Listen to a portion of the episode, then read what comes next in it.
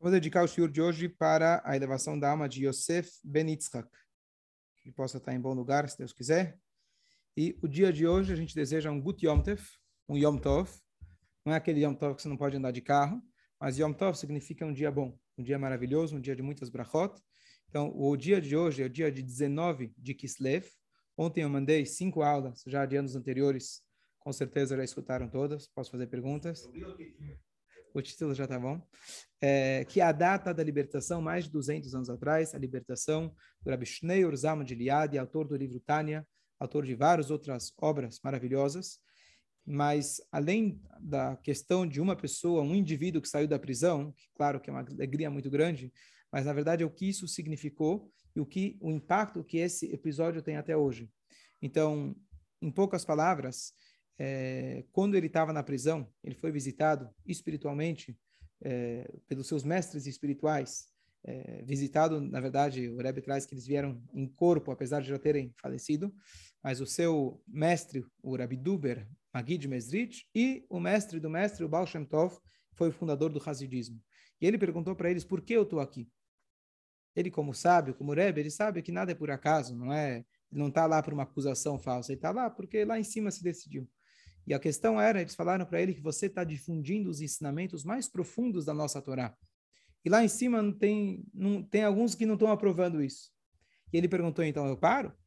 Ele falou, não, agora que você começou, vai firme, vai com força.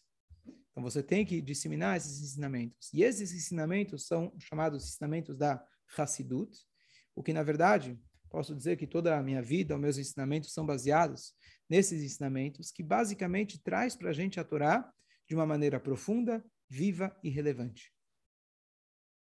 Só para dar um pequeno exemplo para vocês, sem entrar nos detalhes, mas com certeza a gente escuta as histórias da Torá.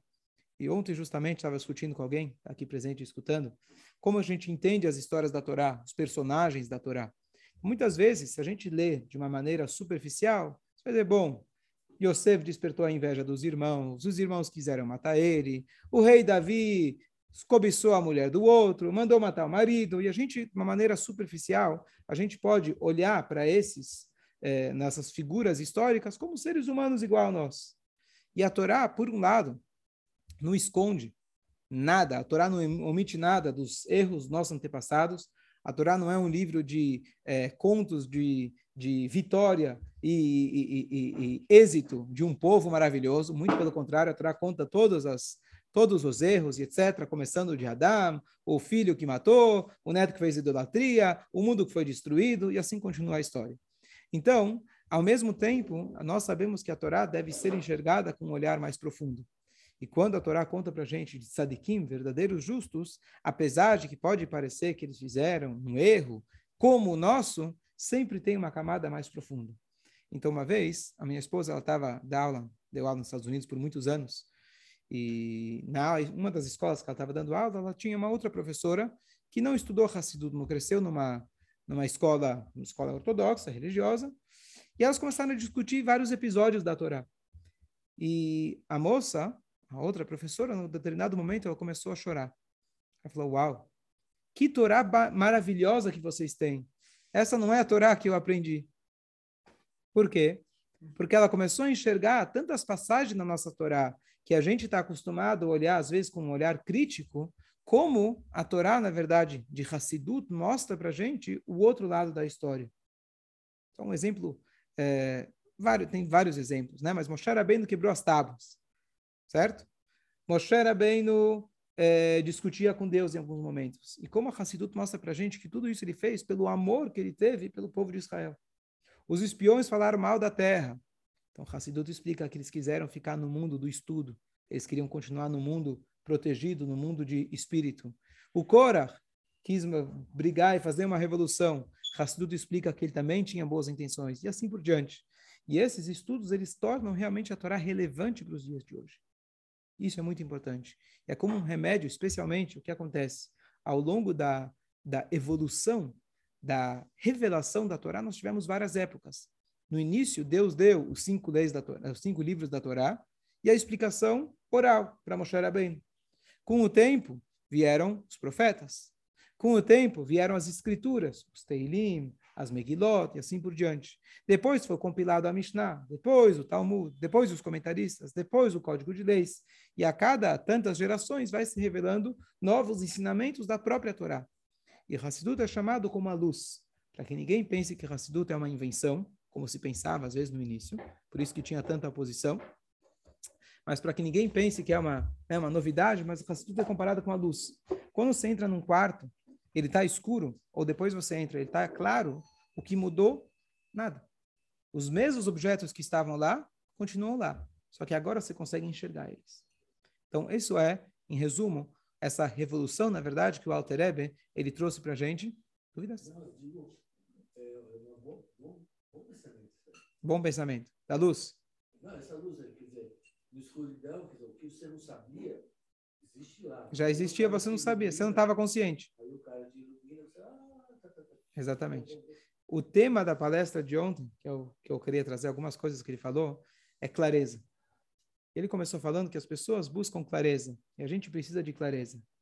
E todas as histórias, o denominador comum de todas as histórias que o Rabino ontem contou, quem não acompanhou, mas tivemos aqui ontem a visita, o Rabino Capelão, de, de prisões de segurança máxima do, do estado de Nova York.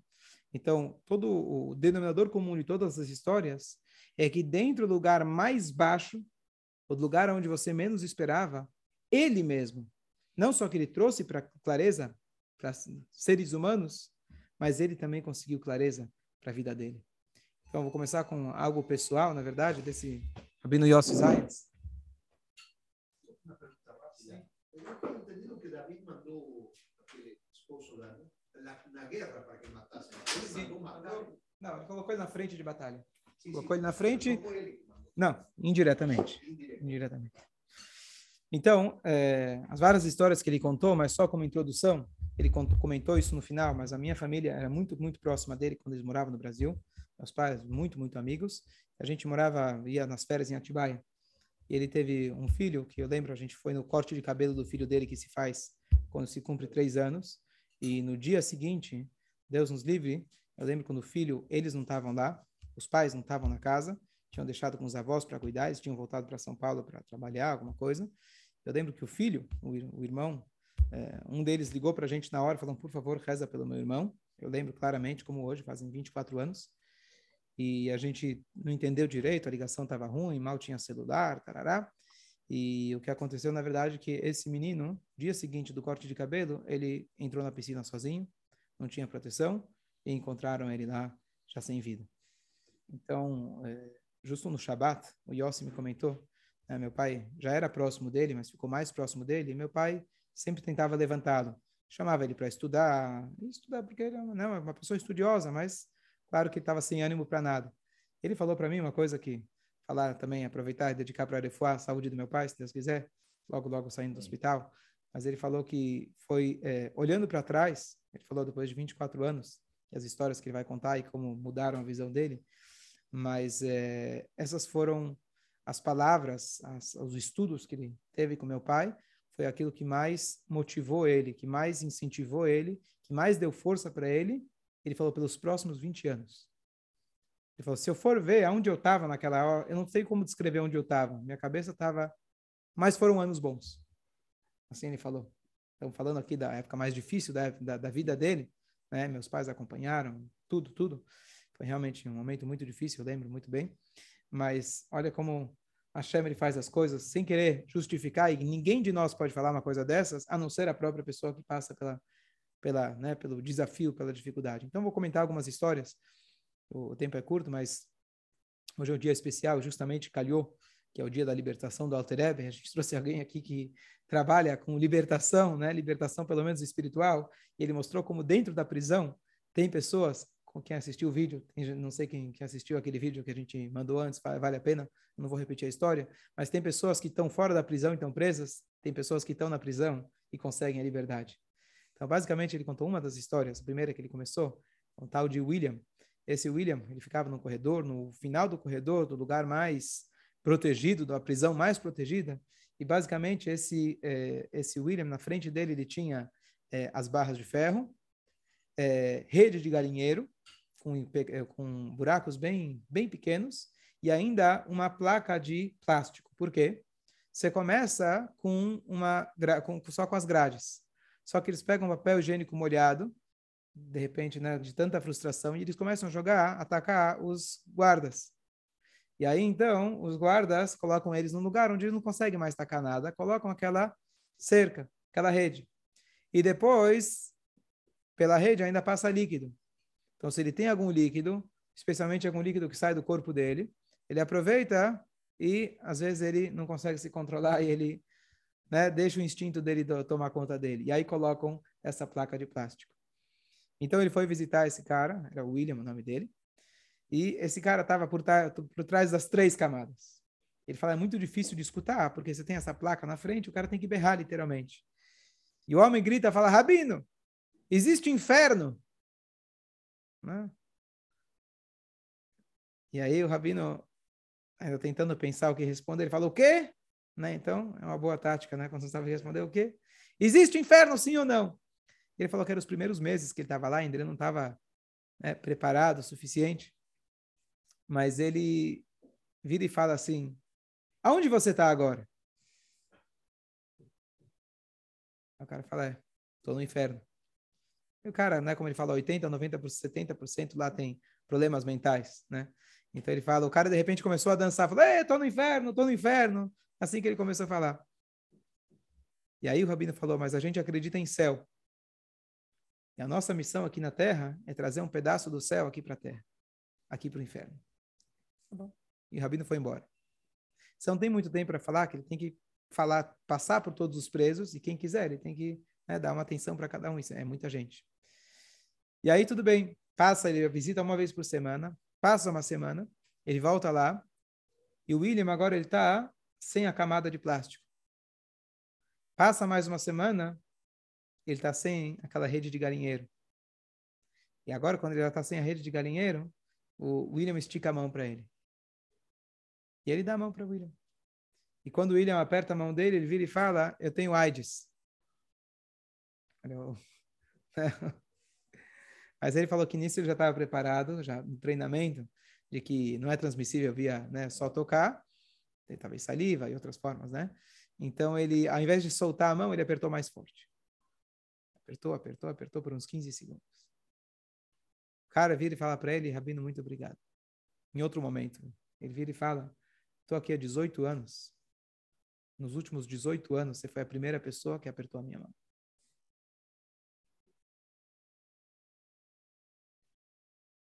Então, trazer a liberdade dentro da prisão.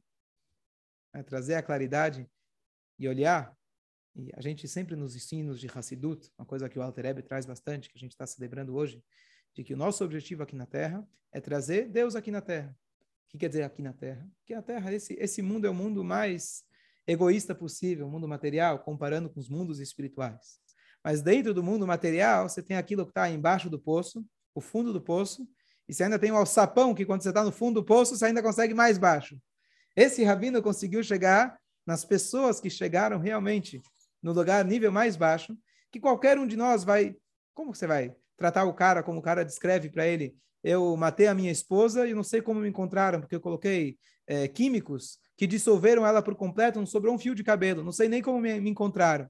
É o cara contando, ele disse que o, o guarda estava tava, tremendo quando ouviu isso, e ele lá tinha que ficar firme ao ouvir uma coisa dessas, né? E como que você vai virar para esse cara e falar, não, você é humano, não, você é uma criatura de Deus, você precisa ser uma pessoa especial. Para você conseguir enxergar, estou agora a minha interpretação, para você conseguir enxergar isso, ele falou de que, assim, a, a, o apreço que eles têm por ele é diferente que, eles, que, que se tem de qualquer outra pessoa por lá. Por quê?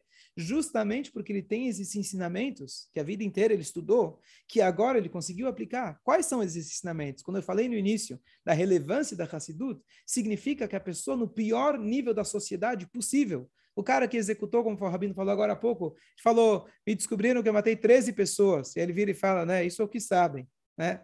Esse tipo de pessoa, e você conseguir só falar bom dia para o cara, você conseguir falar que, apesar de tudo isso, lá no fundo ele tem algo positivo, que nem ele contou que o cara foi capaz de chorar pela mãe dele que morreu, por mais duro que ele seja, por pior que ele seja, mas a mãe dele é a mãe dele, e ele, e ele chorou como uma criança.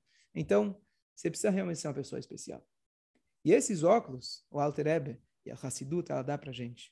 Essa ideia que hoje é tão difundida do Rabat, por exemplo, de que você vai em qualquer lugar do mundo, você vai encontrar alguém de Rabat. Eles não vão julgar você, não vão olhar para aquilo quem você é, para aquilo que você faz, vão falar, você é sempre bem-vindo. E mais ainda, ele, como ele falou, é, isso são comentários nos bastidores, né? Que aqui ele aprendeu que não tem religião. Aqui tem seres humanos. Mas só falar seres humanos para algumas pessoas que você olha e fala não tem cara de ser humano, tem mais cara de animal ou qualquer outra coisa. Então é uma é uma conquista. Mas assim, eu acompanhando parte da vida dele aqui ainda no Brasil, tudo que ele passou, a Shem qualificou ele para isso. A pessoa que teve que se trabalhar muito para conseguir sobreviver às dificuldades que ele passou, para hoje conseguir ter esse trabalho e essa função de trazer o mais elevado possível, os ensinamentos mais profundos. Um exemplo que ele falou, um cara que comentou com ele, eu fiz tal e tal crime, né, assassinato e outros.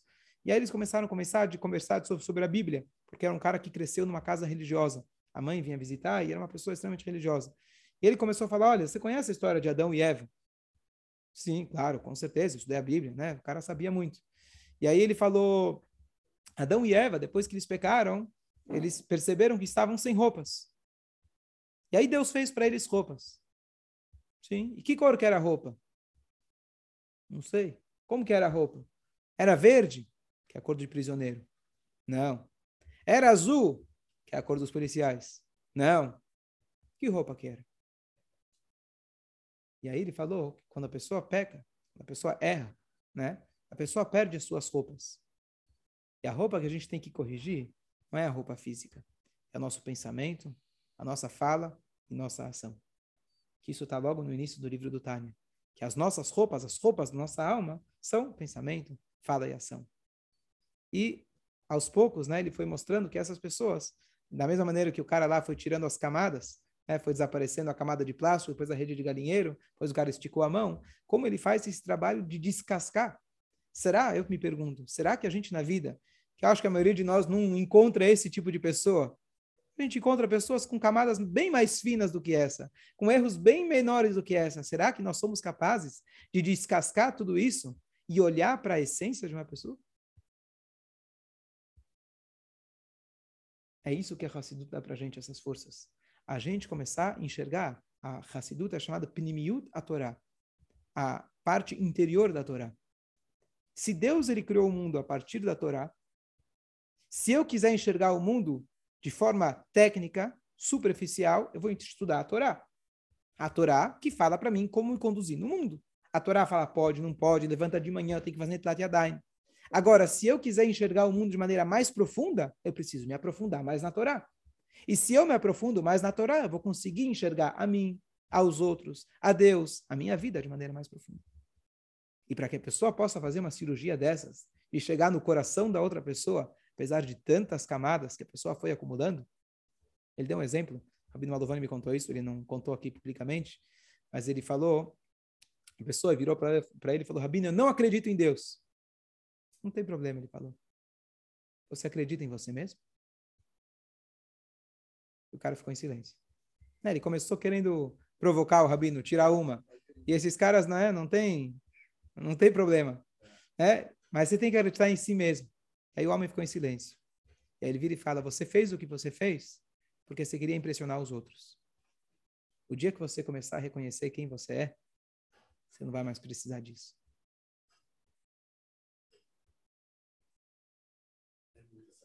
É muita sabedoria.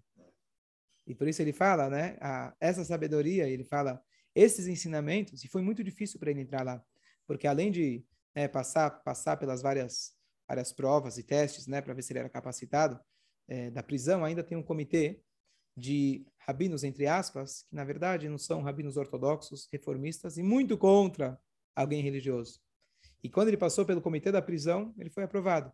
Quando ele passou pelo comitê rabínico, só de olhar para a cara dele, um rabino de chapéu, barba, peiot, ortodoxo, ultra radical, né?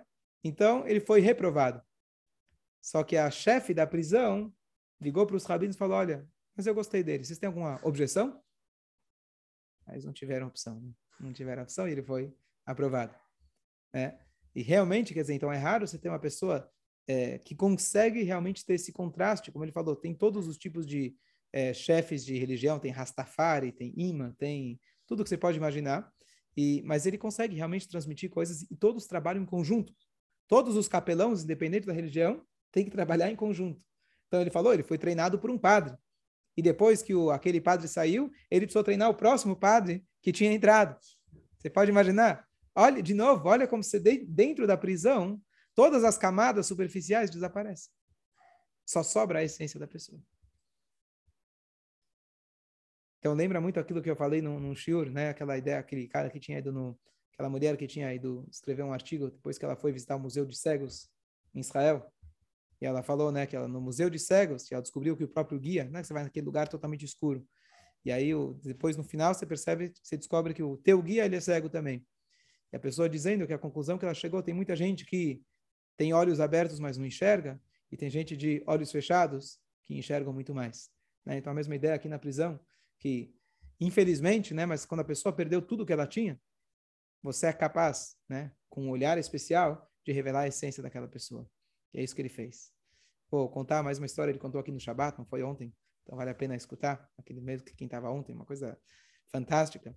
Ele falou o seguinte, é, era perto de Pesach, todo mundo sabe que perto de Pesach é a época mais corrida, numa casa judaica, se preparar e limpar a casa, hametz, tirar o hametz, e matzah, preparar para o seder, etc.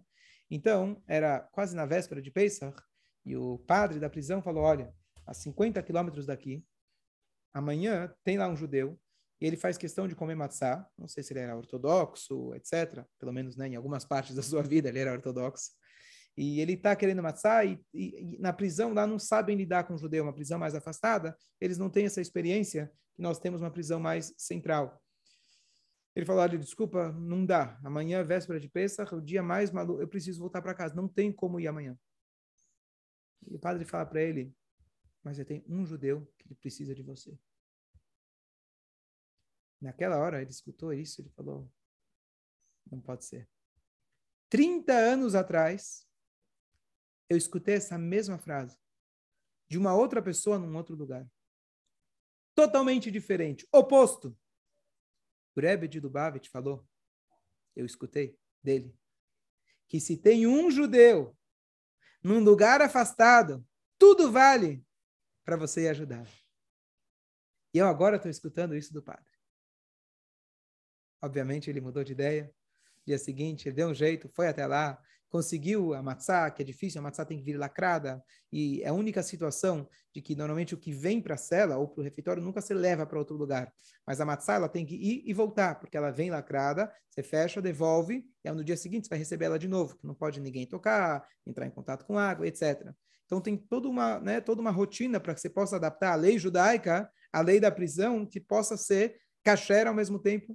Bom, ele conseguiu, falou com a pessoa, tarará.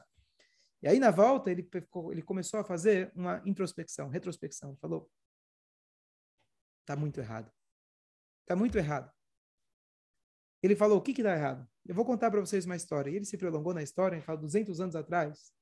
O Alter Ebe, que hoje a gente está comemorando, ele uma vez comentou que ele tem dois Hassidim e meio. Hassid são alunos, ele tinha vários alunos. Mas dois quer dizer dois alunos, aquele que você pode realmente considerar alunos, e meio. Por que meio? Um deles, ele era metade Rebbe. Ele ultrapassou o nível de aluno, já é mestre por si mesmo. E esse era chamado Rabbi Hillel Miparit. Rabbi Hillel Miparit, ele ia de cidade em cidade, viajava, ele transmitia os ensinamentos do mestre. Uma vez ele chegou numa cidade e ele também, às vezes, ajudava a arrecadar fundos.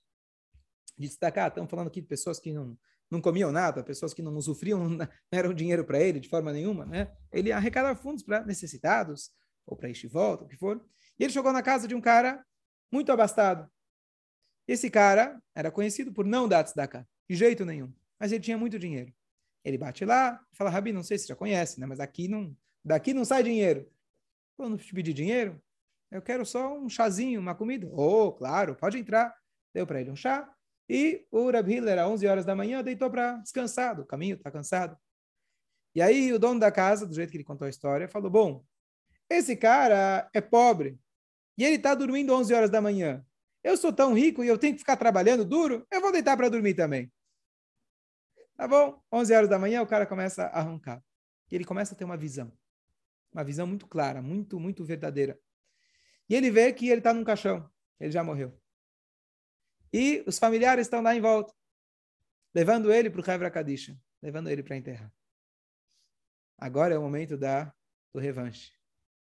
O Hebra Kadisha fala, você só vai conseguir enterrar ele se você pagar. Mas vai ter que pagar. Agora vamos acertar as contas. Agora vamos acertar as contas. 50 mil rublos.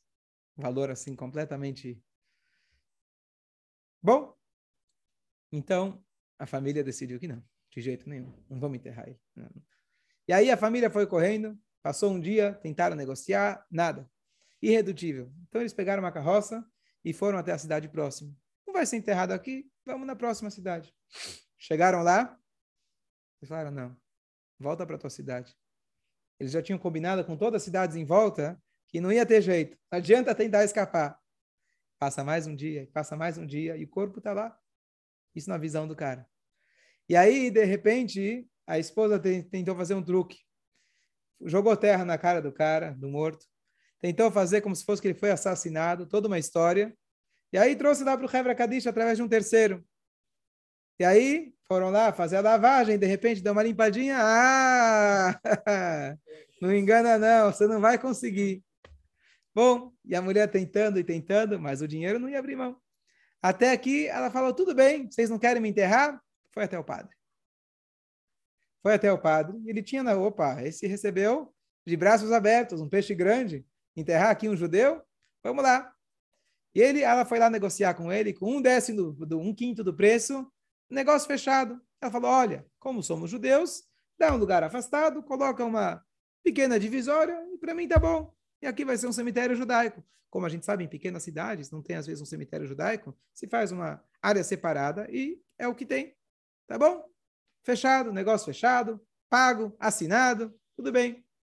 Só que logo antes do enterro, o padre vem e fala: esqueci de dizer uma coisa. Nós temos uma lei aqui de que na hora que a gente vai enterrar alguém, a gente tem que colocar o crucifixo junto. Isso não. Começaram a negociar, ele falou, olha, o máximo que eu posso fazer é colocar um pequenininho. Um pequenininho. Ele está assistindo essa cena lá. E, bom, tudo bem, não vai ter jeito. E aí, então, estão levando ele lá para ser enterrado. O corpo dele é colocado. E uma das pessoas lá está prestes a colocar o pequenininho. Oh, gostei, o pequenininho. E na hora que ele vai colocar, ele acorda. Isso não. Isso não. Isso não. E aí o rabino que estava lá dormindo, que era, como eu falei, um Rebbe, ele fala, olha, se a gente não paga de um jeito, a gente paga de outro. E com essa história, o nosso rabino aqui contando a história, falou, eu voltei falei, uau, eu precisei ouvir de um padre não judeu dizendo para mim se tem um judeu, você tem que ir atrás dele. Aonde eu cheguei? Será que eu esqueci os ensinamentos do meu mestre? Alguma coisa está errada. Esse foi, olha, olha o nível de introspecção que ele chegou. A gente fala, bom, ele foi ótimo, terminou a história. Mas ele falou, se eu precisei escutar isso dele, quer dizer que eu caí muito longe. E ele falou, já faz muitos anos que eu tinha decidido, eu, claro que estudo durante a semana, ele é um cara muito estudioso, ele é um cara muito estudioso. O pai dele, Rabino Motos Zaintz, Alava Shalom, falecido, era uma pessoa que acordava todo dia, 5 da manhã, sem falta, estudava horas e horas todos os dias. Assim, ele tem, um, tem uma bagagem muito, né, já do pai dele, de muito estudo, muito empenho. Falou, eu estudo, mas eu, eu sempre decidia, mas não levava a sério, de pegar um dos discursos do Rebbe, de cabo a rabo, ler no original, um a cada semana. Naquele dia eu decidi que eu preciso me conectar mais com a origem. Porque se a gente não escuta da origem, a gente vai, tá aqui, vai ter que escutar de outros lugares. Então, ele vivendo justamente, isso aqui na verdade é uma expressão, essa história ilustra toda a vida dele. Que a gente aqui fora às vezes não escuta, o que só lá dentro você vai conseguir a clareza. Que ninguém precise passar por isso, mas acho, acho que a ideia que ele quis transmitir, só para concluir, não vou te segurar já, só 10 segundos, a ideia que ele quis transmitir, que esse é o objetivo na qual Deus criou o mundo. Deus criou o mundo que ele quis morar num lugar tão baixo como essa terra. Tem gente que chegou no mais baixo ainda. Mas a gente pode, desse lugar, nesse lugar, encontrar clareza. Nesse lugar, dar a mão para alguém e segurar e mostrar para ele que ele é gente, depois de 18 anos, quando todo mundo perdeu a confiança nele. Então, nosso, nosso dia a dia, a gente pode com certeza encontrar liberdade, encontrar clareza em situações muito menos graves, como ele concluiu e disse, contou a passagem, né? Ele contou que ele perdeu o filho, contou uma história a respeito disso, que lá alguém contou uma história para ele do nada, e essa história trouxe para ele clareza e alívio. Ele falou: há 20 anos eu estava esperando uma explicação, uma frase dessas, e lá dentro foi quando eu escutei uma frase que me trouxe conforto, 20 anos depois que ele perdeu o filho. E ele falou para o Rabino Malovani: hoje, cada dia que eu saio do meu trabalho e as grades são fechadas atrás de mim, eu digo: eu não tenho problemas. Eu tenho desafios, eu não tenho problemas. Uma pessoa que passou o que ele passou. Bom dia a todos, Gutiomtes, que a gente possa aplicar no nosso dia a dia.